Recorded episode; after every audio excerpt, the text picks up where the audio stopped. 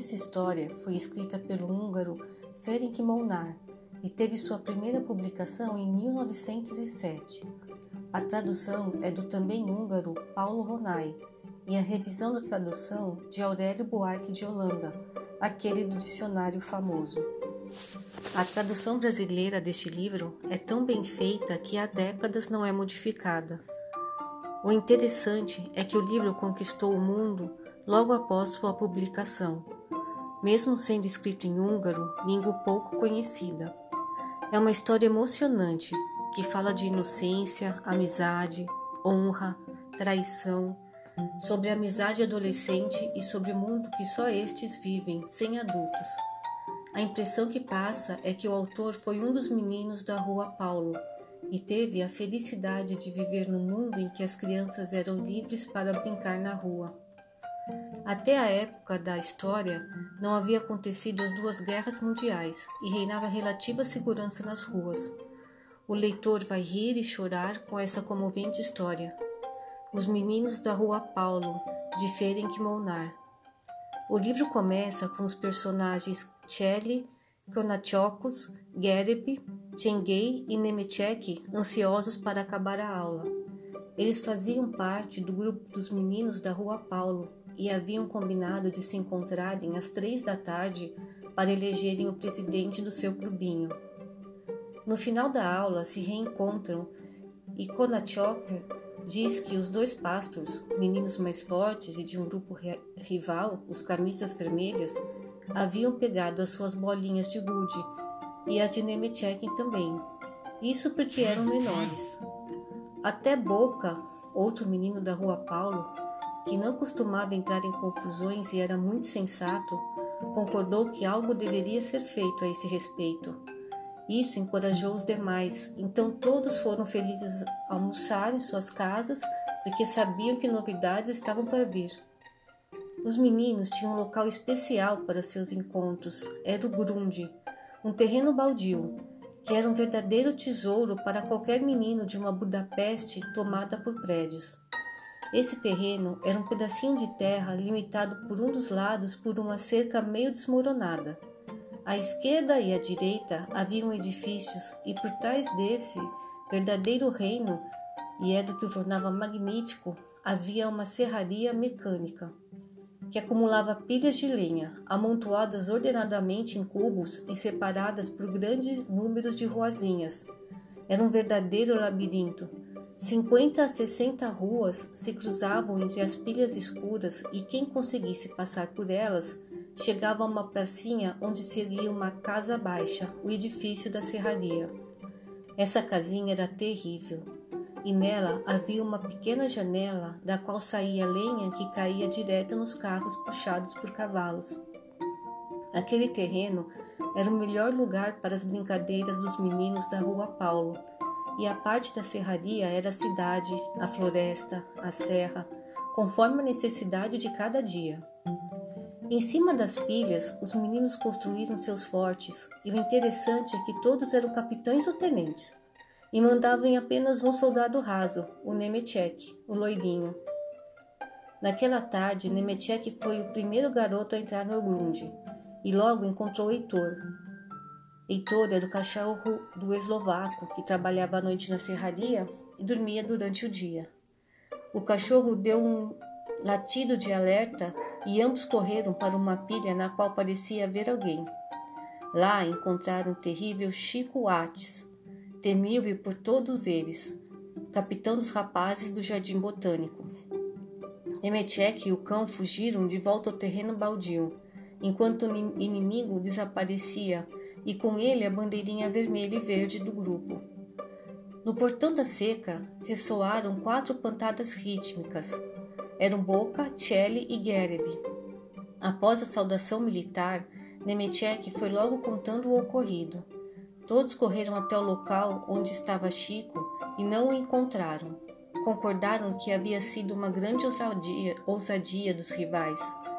Ficaram irritados e resolveram fazer outra bandeira.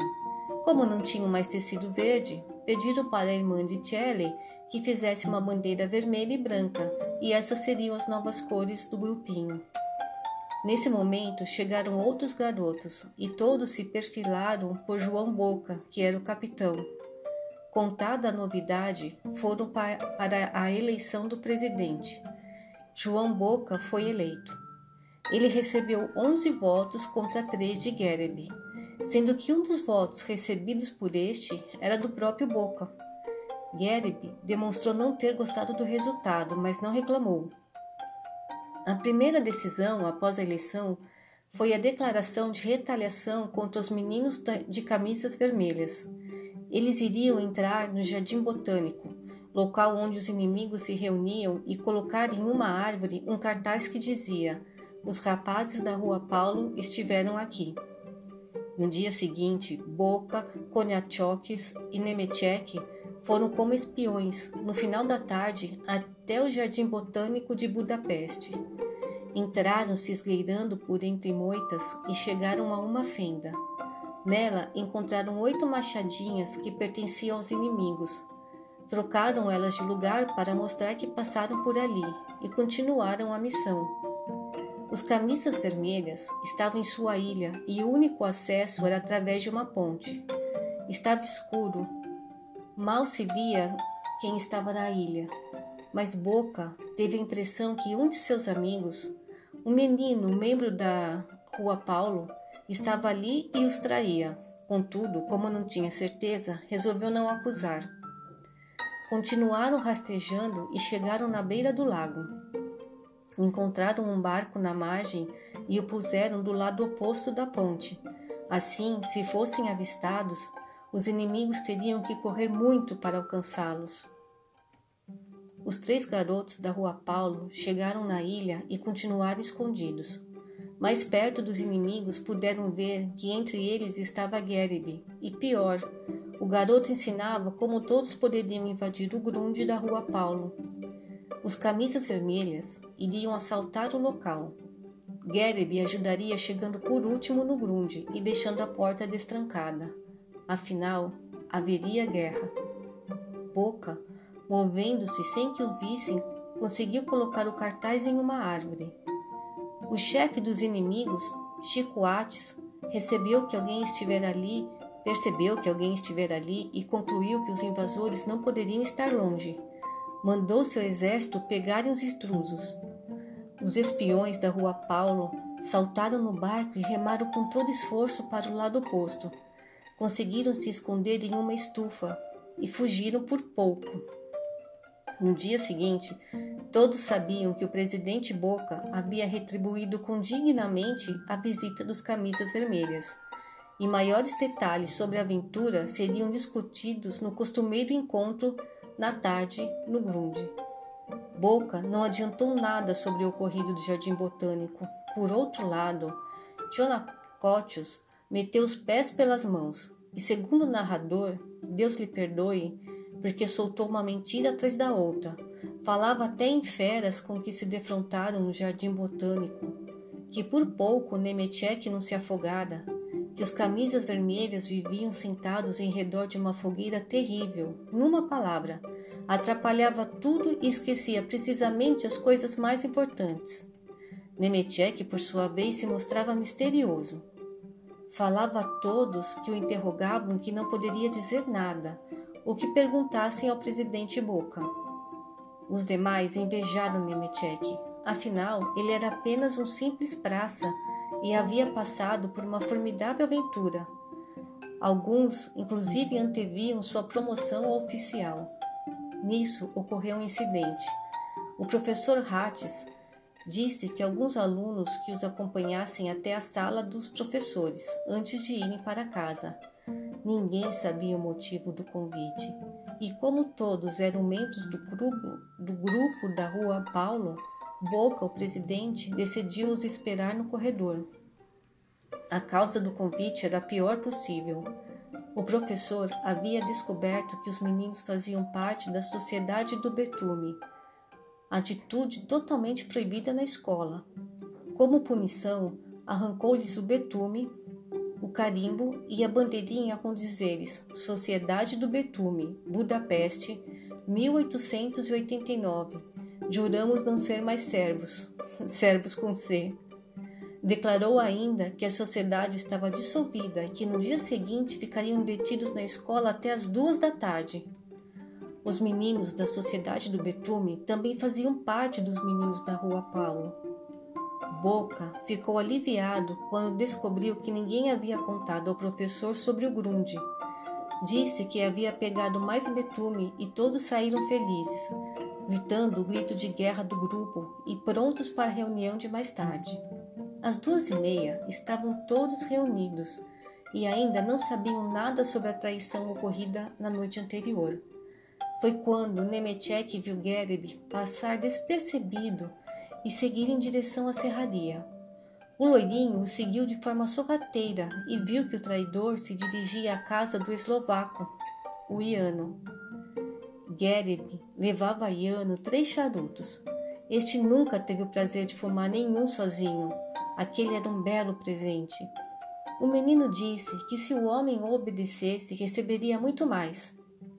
Seu pedido era para eslovaco enxotar os meninos da rua Paulo do Grunde, que não permitisse mais que ali brincassem. Falou que outros meninos, que eram ricos, queriam frequentar o local para brincar. Isso porque não havia outros espaços como aquele disse que o eslovaco receberia muitos charutos, além de dinheiro. De fato, as camisas vermelhas se encontravam no jardim botânico, mas lá não havia espaço para brincadeiras como a pela, por exemplo, que era uma espécie de tênis primitivo. Era por esse motivo que queriam conquistar o grunde da Rua Paulo. A palavra dinheiro surtiu efeito. Venceu os últimos escrúpulos do eslovaco, que concordou em expulsar os meninos. Nesse momento, Nemetchek já corria de volta ao terreno e continuava em direção à casa de Boca para contar as últimas novidades. Sabia que o destino dos amigos dependia dele. Ao saber do suborno, Boca volta com o pequeno para o Grunde. Lá viram que todos brincavam e que ainda não sabiam de nada. Nemetchek se assustou quando viu que uma lágrima saía dos olhos de Boca. Dois dias depois, os camisas vermelhas se reuniram em sua ilha. Gereb falou sobre o suborno que fez ao eslovaco. Chico Atz ficou furioso. Disse que ganharia um Grunde vencendo uma luta e não na base do suborno, que a atitude de Gereb era indecente. Gereb desculpou-se e via-se que Chico não gostava do novato. O ataque ao Grunde estava marcado para o dia seguinte.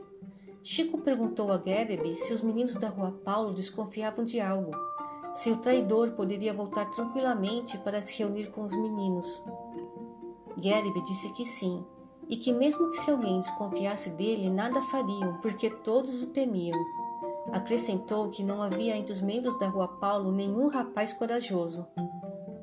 Foi quando ouviram uma voz dizendo que tinha sim. A voz vinha do alto da árvore. Logo após, os galhos se mexeram, pois alguém descia dela. O aparecimento inesperado do garoto surpreendeu a todos. Gereb empalideceu. Era o pequeno Nemetchek. Chico Ates convidou Nemetchek a entrar para seu grupo. Afinal, nunca havia um garoto tão corajoso. O menino recusou o convite. Foi firme. E como castigo, o chefe dos camisas vermelhas ordenou que o jogassem no lago. Todos riram, menos o pequeno, que seria castigado e que já fazia alguns dias que estava resfriado, porque quando invadiram o jardim botânico, ele havia caído acidentalmente no lago e depois teve que se molhar novamente, se escondendo em um pequeno lago, na estufa, para não ser apanhado. O fato é que, mesmo com todos caçoando do pequeno, este deu uma bela lição de moral em Gerbe e nos demais inimigos. Falou que preferia ser espancado e jogado no lago mil vezes a ser traidor como, uns e outros. O interessante é que os meninos da época levavam as brincadeiras muito a sério e tinham um rigoroso código de honra. Amizade, honestidade e traição eram assuntos muito sérios. A lição foi tão bem dada que todos se sentiram mal e Gerib se viu obrigado a ir embora, já que ninguém mais falava com ele. Dias depois, os meninos da rua Paulo treinavam para a guerra que viria quando Gerib surge inesperadamente, pede desculpas para a boca. Disse que veio como amigo e que gostaria de reparar seu erro. Trouxe também a bandeirinha que, bandeirinha que fora roubada do grupo e queria devolvê-la. O garoto esperava ser maltratado por Boca, mas sentiu-se muito mal quando viu a tristeza do ex-amigo. Boca não aceita a bandeira de volta. Disse que vai conquistá-la em batalha, e se não conseguir, tudo estará perdido para os meninos da Rua Paulo. Quanto ao pedido de perdão de Gereby, ele o aceita, só não aceita o garoto de volta ao grupo. Enquanto os meninos brincavam, surge um homem no grunge, dizendo ser o pai de Gereby e que exigia saber o que havia ocorrido para seu filho estar chorando em casa. Queria saber se o filho havia ou não traído os amigos. Os meninos disseram que deveria perguntar a Nemechek, pois este havia visto. Ocorre que o pequeno nesse momento estava muito doente e estava sendo levado às pressas para sua casa. Mesmo assim, o homem insiste na pergunta e Nemechek nega a traição. O homem fica feliz e diz que os garotos mentiram. Nemechek, febril e delirando, pergunta humildemente se pode ir para casa e o pai de Gereb responde: Pode sim, sabichão. Na manhã seguinte, a aula de latim decorreu no meio de uma excitação tal que o senhor professor Hatz deu pela coisa. Os meninos não paravam quietos nas carteiras, não somente os meninos da Rua Paulo, mas os garotos de toda a escola.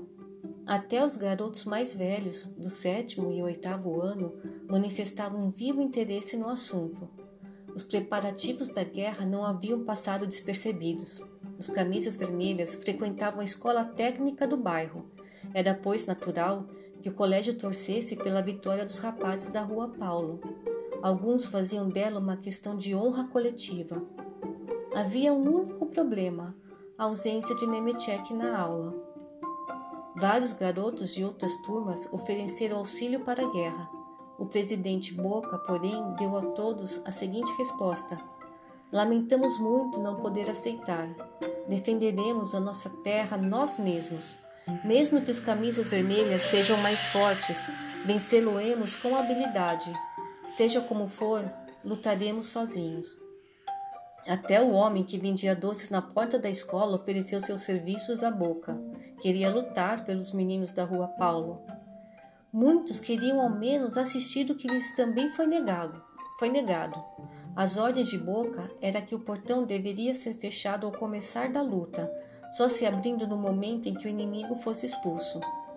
Às duas horas em ponto, quando Boca apareceu no portão com o boné vermelho e verde na cabeça, todo o exército enfileirado aguardava-o no centro do terreno.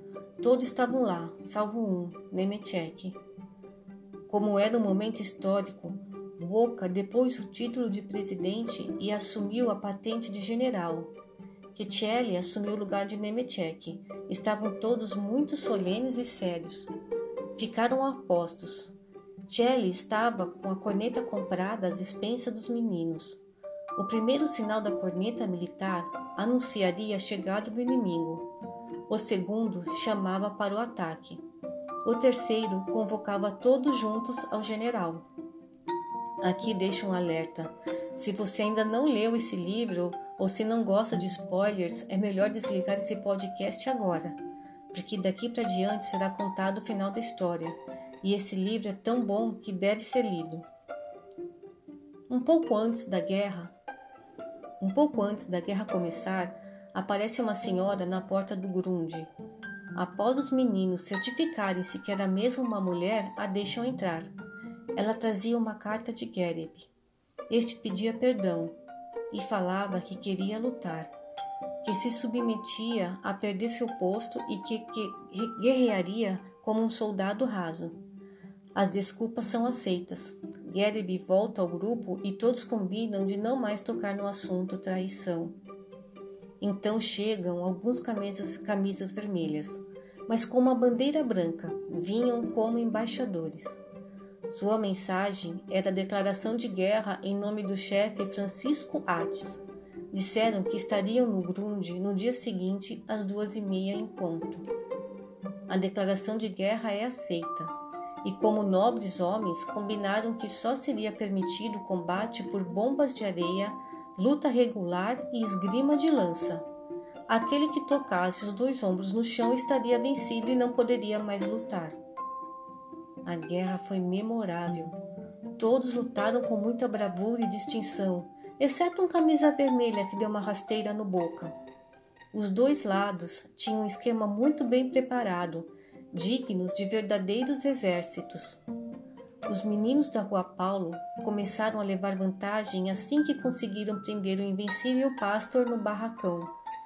Chico Ates, que havia dividido seu exército em duas frentes, estava do outro lado da rua e não via a surra que seu exército estava levando. Ele esperava um sinal para invadir o local e começar a lutar. Contudo, não sabia que até o seu corneteiro já estava preso e a corneta que daria o sinal já estava no Forte 3 e era uma presa de guerra.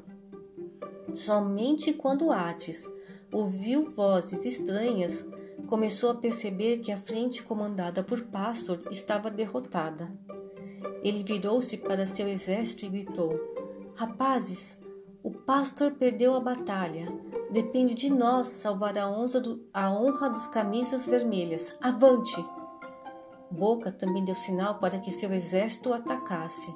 A luta foi feroz, mas os meninos da Rua Paulo estavam vencendo. Até que Chico Ates decidiu soltar os camisas vermelhas que haviam sido vencidos e estavam presos no barracão. Por esse golpe, os adversários não esperavam. Ocorre que Chico não conseguiu abrir a prisão.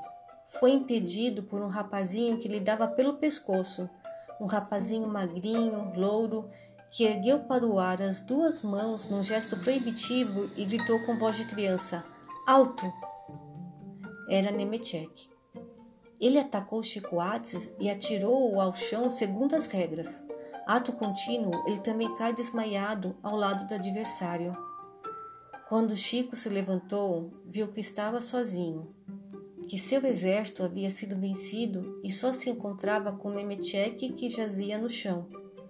Assim que o último camisa vermelha foi expulso, o pessoal da Rua Paulo começa a festejar.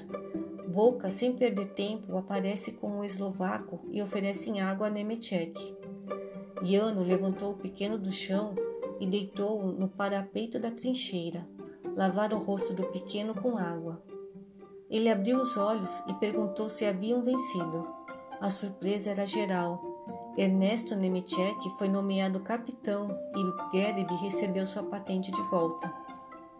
O pequeno ainda ardia em febre. Havia saído de casa em um momento de descuido dos pais. Sua mãe, mulher franzina e pobremente vestida, chega para levar o filho de volta para casa. Os meninos da Rua Paulo os acompanham. A procissão impressionava. Na frente uma mulher franzina com os olhos vermelhos de tanto chorar, que andava apressadamente, apertando, o menino para perto de si, e atrás deles um grupo de rapazes marchando em dois em dois a passo militar, todos de boné verde e vermelho na cabeça. Dias depois, o pequeno herói falece. Essa parte do livro é muito comovente e lembra uma passagem do livro de Dostoiévski, Os Irmãos Karamazov. Fica fácil imaginar que esse triste cenário não era tão incomum na época. Voltando ao livro, depois da guerra, Chico Ates é deposto da presidência dos Camisas Vermelhas. O pastor, mais velho, assume seu lugar e, para a infelicidade de todos, são proibidos de se reunirem no Jardim Botânico pela direção do local. Os meninos da rua Paulo vencem a guerra, mas não tiveram sorte melhor. Logo, o dono do terreno baldio começa a construção de um prédio. É um livro memorável. Foi escrito para jovens, mas a leitura certamente emocionará leitores de todas as idades. De 0 a 5, minha nota para esse livro seria um 5.